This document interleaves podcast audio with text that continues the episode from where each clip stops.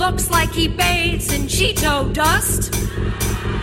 I'm not as nasty as Confederate flags being tattooed across my city. Maybe the South actually is gonna rise again. Maybe for some, it never really fell. Blacks are still in shackles and graves just for being black. Slavery has been reinterpreted as the prison system in front of people who see melanin as animal skin. I am not as nasty as a swastika painted on a pride flag.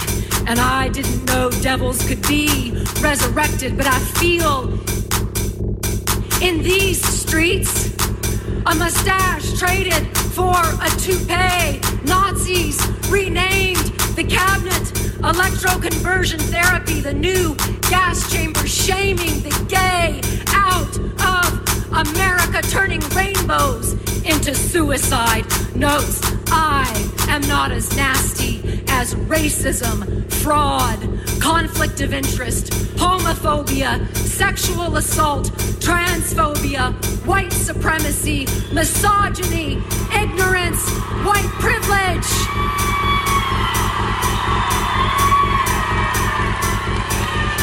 I'm not as nasty as using little girls like Pokemon before their bodies have even developed. I am not as nasty as your own daughter being your favorite sex symbol.